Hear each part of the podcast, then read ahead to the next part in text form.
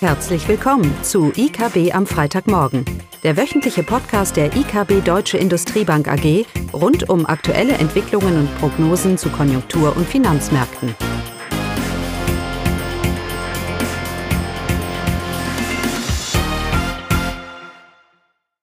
Willkommen zu IKB am Freitagmorgen mit Klaus Bautnecht und mir, Caroline Vogt.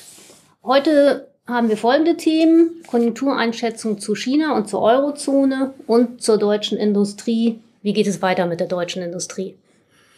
Ja, vielleicht fangen wir mal an mit den Märkten ganz kurz. Ein Schritt zurück. Was wir ja sehen, ist, dass der DAX doch einen ganz guten Lauf hinter sich hat. Und gleichzeitig sehen wir auch, dass die Renditen anfangen ganz leicht zu steigen. Ähm, und dementsprechend auch der, Öl, der Goldpreis jetzt äh, vor allem diese Woche nachgelassen hat infolge der US-Zinsen. Ähm, und die Frage ist, zu welchem Maße das jetzt eine Übertreibung korrigiert, im Sinne, dass die, Märkte einfach zu negativ waren, die letzten Monate. Ähm, und zu welchem Maße es vielleicht schon fundamentale Unterstützung dafür gibt, dass wir doch jetzt so das Tal durchschritten haben und die Konjunktur, die weltweite Konjunktur, die regionale Konjunktur sich hier doch ein bisschen vielleicht aufhält. Die Konjunkturdaten insgesamt, und Caroline wird darauf noch eingehen, deuten jetzt doch vermehrt, wenn auch erst ansatzweise auf eine gewisse Stabilisierung hin. Ähm, aber ich glaube, was die Märkte vor allem treibt, ist die Erkenntnis, dass wir hier in keine Krise, in keine weltwirtschaftliche Krise hineinstürzen. Die Konjunkturdaten sind alle jetzt nicht so gut, dass man euphorisch über das Wirtschaftswachstum dieses Jahr werden kann. Aber sicherlich häufen sich die Anzeichen, dass zumindest mal die Erwartung von einer Krise, von einem weltweiten Rezession, ähm, wie das ja auch die deutsche Industrieproduktion, der, der Rückgang, äh, vielleicht angedeutet hätte, dass das vielleicht doch etwas überzogen ist und dass eine Neubewertung von Risiko trotz der Themen wie Brexit und Handelskonflikt immer noch, immer noch im Raum stehen oder im Raum steht. Ich äh, bleibe bei der Einschätzung, auch wenn die Bundesregierung ihre Prognose für Deutschland halbiert hat und den Grund im Handelskonflikt sieht, ich bleibe bei der Einschätzung, dass das nicht der Grund ist, warum die Weltkonjunktur ähm, diesen Soft Patch oder diese Verlangsamung erlebt. Es ist ein klassischer Konjunkturzyklus, das zumindest würden doch die meisten Zahlen hier uns an, uns andeuten. Und dementsprechend erwarten wir auch im weiteren Verlauf, dass wir eine Erholung sehen, wie wir es ja auch in den Prognosen immer wieder ähm, betont, betont haben. Das heißt, wir sehen eine Korrektur auf den Märkten, auf den Zinsmärkten und wir denken, dass sie durchaus noch ein bisschen weitergehen kann, dass die Zinsen am kurzen Ende diese nächstes Jahr nicht, nicht steigen werden und am langen Ende nur marginal. Ich denke, das ist äh, allgemein bekannt. Ich denke aber immer noch, dass äh, die EZB hier ein bisschen überraschen könnte, weil wir natürlich auf Grundlage unseres etwas besseren Konjunkturbilds durchaus erwarten, dass die EZB im Juni hier die Füße stillhalten wird, dass wir nicht diese Staffelung in den Zinsen sehen werden und dementsprechend die Zinsmärkte vielleicht doch etwas überrascht sein, sein könnten.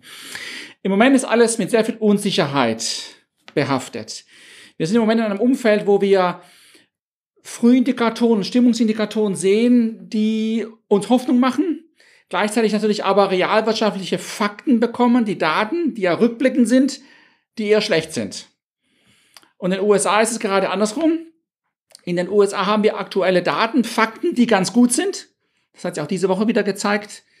Das Beigebook-Effekt zeigt, dass alle Regionen in den USA eigentlich ganz gut tun aber die Sorge über, den, über die Frühindikatoren da sind, dass wenn sie denn mal etwas schlechter sind als erwartet, dass das der Anfang der großen Rezession ist, wie man sie ja für die USA jetzt schon mehrmals hier heraufbeschwören will. Das heißt, in beiden Fällen, in den USA wie in Europa, sind die Märkte mehr als sonst vielleicht getrieben von Frühindikatoren und von Stimmungsindikatoren. Man sucht die Richtung, äh, die die Weltkonjunktur, die ein Signal für die Weltkonjunktur nach vorne geben, geben wird. Und darum ist es auch so wichtig, dass diese Frühindikatoren, auch wenn sie nur monatliche Indikatoren sind, mehr ist das ja nicht, eine Umfrage zum Teil, aber es ist im Moment in diesem Umfeld der Unsicherheit, in der wir sind, vor allem in der Eurozone, ist es, ist es wichtig, dass diese Indikatoren ähm, weiterhin doch zumindest mal eine Stabilisierung, tendenzielle Erholung bestätigen.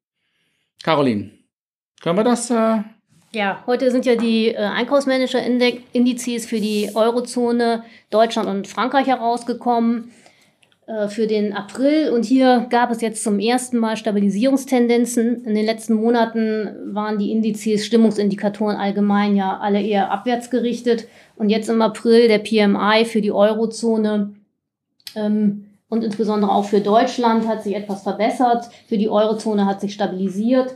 Und auch für Frankreich sehen wir Stabilisierungstendenzen. Von daher für die Gesamtwirtschaft betrachtet, die Composite-Indizes äh, sind alle über 50 Punkte und zeigen, signalisieren eine Expansion der Gesamtwirtschaft für die Eurozone und Deutschland. Frankreich äh, liegt genau auf der 50-Punkte-Marke und zeigt dann eher eine neutrale Sicht.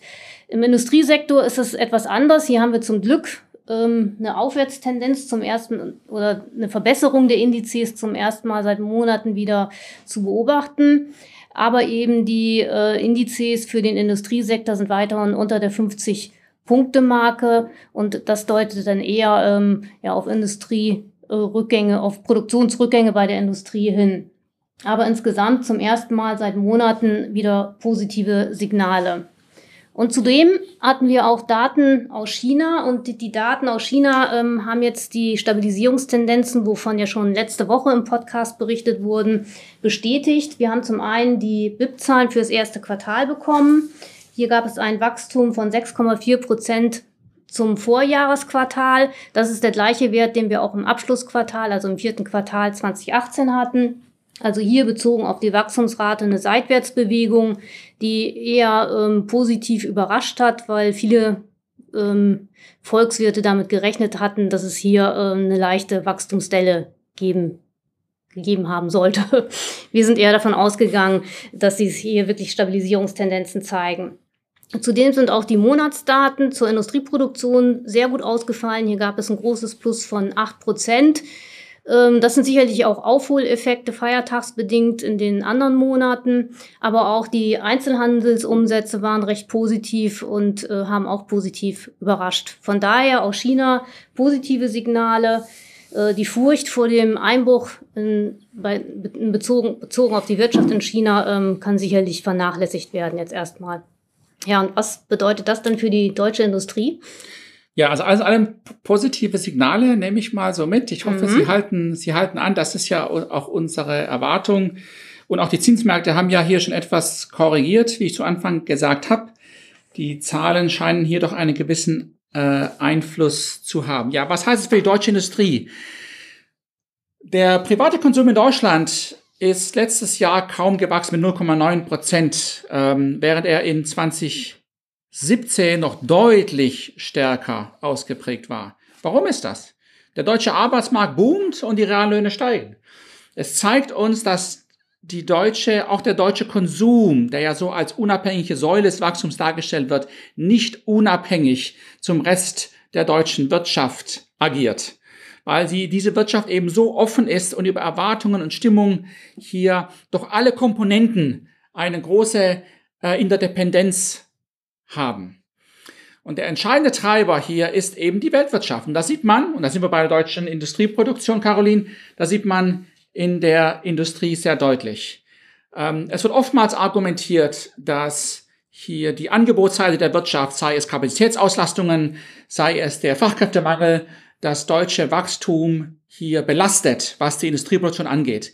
Aber wenn man sich eine einfache Grafik anschaut, die Industrieproduktion, das Wachstum in Deutschland und den Rest der Welt, dann sieht man hier einen sehr, sehr hohen Einklang. Da sehe ich überhaupt keine angebotsseitige strukturellen Hemmnisse, was das deutsche Wachstum in ihrer, in seiner Industrieproduktion angeht. Nein, wir sind global bestimmt, global getrieben. Und die deutsche Industrieproduktion, wenn man sich darüber eine Meinung macht, wo sie hingeht, ist in erster Linie eine Frage, wo geht das globale Wachstum wo geht der globale Konjunktur- oder Industriezyklus hin? Im Moment haben wir ja diese Sondereffekte, diesen Sondereffekt, dass hier gewisse Faktoren auf die äh, Industrie wirken, sei es jetzt wegen diesen Abgasveränderungen in der Automobilindustrie oder schlechtem Wetter in der Chemieindustrie oder generell Kapazitätsauslastungen. Wir haben diese Anomalien, aber wie gesagt, das sind eher kurzfristige Effekte, die wirken aber im Moment positiv. Und auf der anderen Seite haben wir eben die Nachfrageseite, nämlich das, die globale Wirtschaft, die sich negativ auf die deutsche Industrieproduktion bis jetzt auswirkt. Und so laufen wir eben Jahr auf Jahr hier deutlich negativ. Konjunktursensitive Branchen deutlich mehr als andere, aber insgesamt ähm, doch ein deutlicher Einbruch in der deutschen Industrieproduktion. Und wo geht das jetzt hin? Nun, wir haben ja die Einschätzung, dass wir einen Soft Patch oder eine Konjunkturverlangsamung erleben, die jetzt durch gewisse Stützungsmaßnahmen, äh, auch über China und so weiter, sich wieder fängt. Und empirisch zeigt sich, dass die Industrieproduktion weltweit eigentlich einen relativ stabiler, stabilen Zyklus hat. Und aus der Perspektive erwarten wir auch, dass die deutsche Industrieproduktion in den kommenden Monaten hier sich fangen wird und zu Jahresende auch sich leicht, sich leicht erholen erholen wird. Nochmal, es sind, natürlich gibt es angebotsseitige Themen, aber grundsätzlich ist es die Angebot, die Nachfrageseite über die globale Industrieproduktion, die Deutschland treibt. Das sieht man übrigens auch, wenn man das deutsche BIP-Wachstum mit dem Weltwachstum vergleicht. Auch da sehen wir einen sehr hohen, hohen Gleichlauf. Und für die globale Industrieproduktion, Carol hat es schon gesagt, wir sehen hier erste Erholungs- oder Stabilisierungstendenzen in PMIs. Ähm, Sachen müssen sich erstmal stabilisieren, Caroline, bevor ja. sie sich erholen können. Ja, von daher sind das durchaus positiv, positiv zu sehen. Ähm, erwarten wir, dass sich das globale Bild stabilisiert und dementsprechend auch die deutsche Industrieproduktion. Fürs Jahr insgesamt werden wir immer noch mit einer negativen Zahl wahrscheinlich rauskommen. Eine minus eins haben wir hier mal in unseren Berechnungen oder besser, sage ich. Ähm, aber das, äh, das verdeckt das Bild ein bisschen, dass wir eben in den nächsten Monaten schon eine gewisse Erholung erwarten. Wir laufen hier eben durch ähm, deutlich niedriger rein. Wie sagst du immer, Caroline? Auf einem deutlich niedrigeren Niveau laufen wir in das mhm. Jahr rein. So ist es eher so technisch, ähm, technisch bedingt. Fundamental hält sich für uns das Bild doch eigentlich auf. Ähm, und dementsprechend ist auch nochmal, wenn wir noch auf den DAX zu sprechen zu kommen, äh, sehen wir die Bewegungen im DAX als durchaus nicht nur eine Veränderung in der Risikoeinschätzung, sondern durchaus auch fundamental nachvollziehbar, wobei natürlich der, die Märkte ja einiges vorauslaufen. Ähm, aber wir haben damit grundsätzlich kein Problem, auch fundamental hier eine bessere Bewertung für den DAX abzu, abzugeben. Ja, also insgesamt einen etwas positiveren Ausblick, viele kleine Sachen, viele kleine ähm, Informationen und Indizien, die sich, die sich sammeln. Ähm, und wir erwarten, wie gesagt, dass sich das Bild weiter festigt. Und ich glaube, Caroline, nächste Woche ist da ein, ein Indiz, das doch ganz entscheidend sein wird, oder? Ja, also in der nächsten Woche kommt grundsätzlich wenig raus, weil es ist ja wieder eine kurze Woche. Aber in den USA haben wir zum einen am Freitag äh, das BIP aus dem ersten Quartal. Hier sollte aber sollte es keine große Überraschung geben, sollte ähnlich ausfallen wie im vierten Quartal. Dann für die Eurozone haben wir die Staatsschuldenquoten für das Gesamtjahr 2018. Ähm, hier dürfte es sicherlich auch einige positive Erkenntnisse geben, Verbesserungen bei den Staatsschuldenquoten, wobei eben das Maastricht-Kriterien 60 Prozent zum BIP sicherlich weiter nur wenige Länder erreichen können. Die gibt's noch, ja? Die gibt's noch. Und dann eben, worauf äh, Klaus anspielte, für uns auch immer sehr wichtig, das IFO-Geschäftsklima als wichtigster Frühindikator für die deutsche Wirtschaft für den April. Im März hatten wir zum ersten Mal nach sechs Rückgängen in Folgen, Folge eine leichte Aufhellung. Ja, und da wird sich dann eben jetzt im April zeigen, ob sich diese Aufhellung wiederholen kann und es auch hier zu einer Stabilisierung kommen kann. Das ist die Frage, Caroline. Und wird sicherlich auch dann auch den DAX beeinflussen, oder? Auf jeden Fall. Wenn der IFO nächste Woche steigt, dann bestätigt das die Erwartungen und dann werden wir dementsprechend wieder eine deutliche Bewegung auch auf dem, auch auf dem DAX sehen. Auf den Zinsmärkten eher weniger. Da sind wir ja eher EZB getrieben. Wir dürfen uns natürlich keine Illusionen hier äh, machen. Grundsätzlich ist das Wachstumsbild in der Eurozone weiterhin eher moderat. Wir haben alle unsere Probleme, Schuldenquoten, Karin hat es gesagt. Von daher brauchen wir uns keine Sorgen über steigende Zinsen äh, machen. Ich denke, das sind wir Jahre davon entfernt. Das haben wir auch immer wieder hier, hier betont. Es ist einfach wichtig im Moment, anhand den Unsicherheiten und der negativen Stimmung, die zum Teil über Krisen und Risiken gemacht wird, Perspektive zu behalten. Und da helfen uns im Moment die Daten. Sehr schön. Damit dann ein schönes Wochenende. Tschüss. Frohe Ostern. Frohe Ostern.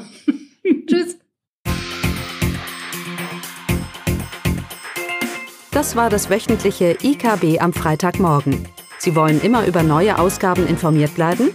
Dann direkt den Podcast abonnieren. Oder besuchen Sie uns unter www.ikb-blog.de slash podcast.